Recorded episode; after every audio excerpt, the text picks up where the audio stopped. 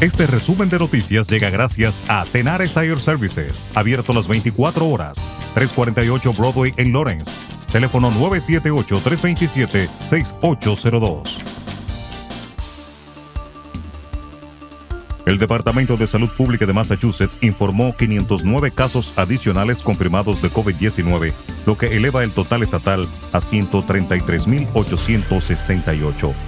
Los funcionarios de salud estatales también confirmaron 19 nuevas muertes relacionadas con COVID-19 en Massachusetts, lo que eleva el número confirmado de muertes por coronavirus en el estado a 9.342. El DPH también publicó su informe semanal de datos de COVID-19 e identificó 40 comunidades de Massachusetts que actualmente tienen un alto riesgo de contraer el coronavirus.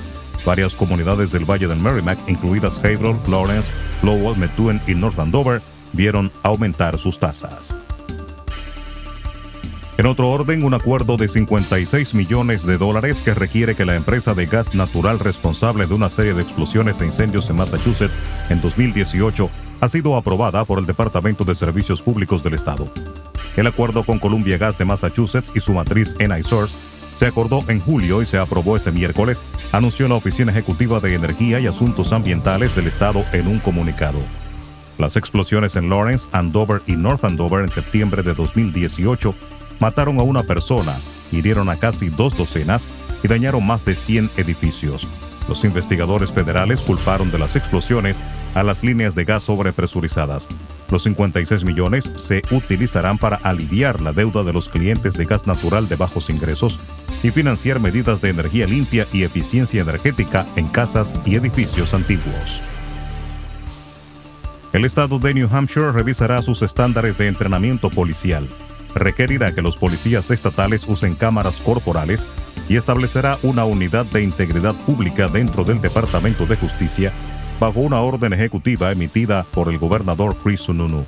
La orden implementa muchas de las recomendaciones de la Comisión de Aplicación de la Ley, Responsabilidad, Comunidad y Transparencia que Sununu creó en junio en respuesta a la muerte de George Floyd en Minneapolis. Entre otras cosas, se ordena el Consejo de Capacitación y Normas de la Policía que cree pautas de política con respecto al uso de la fuerza, código de conducta, prohibición de estrangulamientos y procedimientos para protegerse contra la asfixia posicional. Europa está registrando una segunda ola de COVID-19 con récords de contagios en Francia, Italia, Reino Unido o Alemania, mientras España sigue siendo con 835.901 positivos el país de Europa con el mayor número de contagiados desde el inicio de la pandemia, que de nuevo está obligando a aplicar restricciones en numerosas ciudades del continente.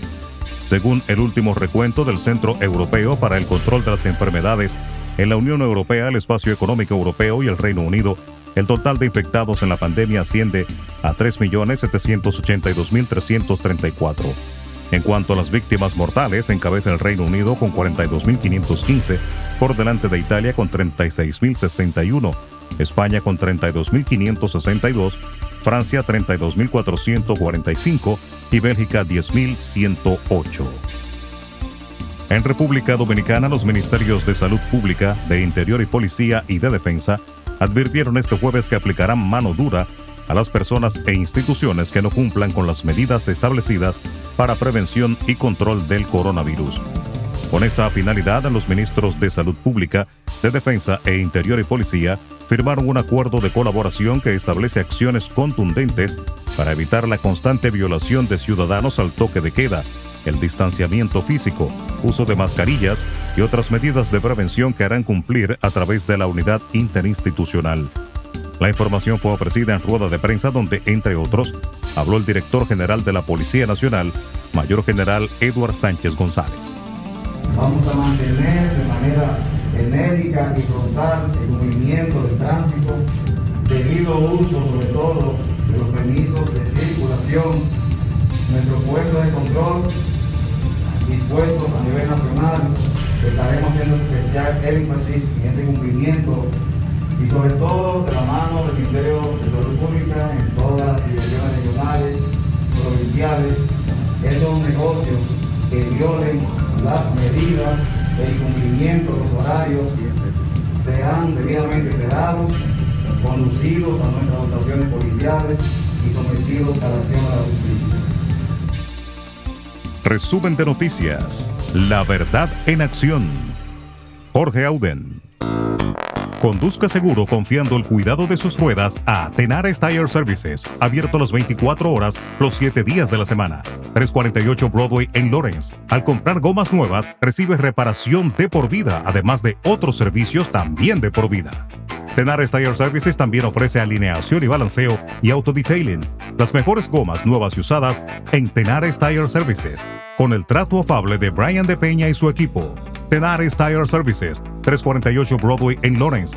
Teléfono 978-327-6802.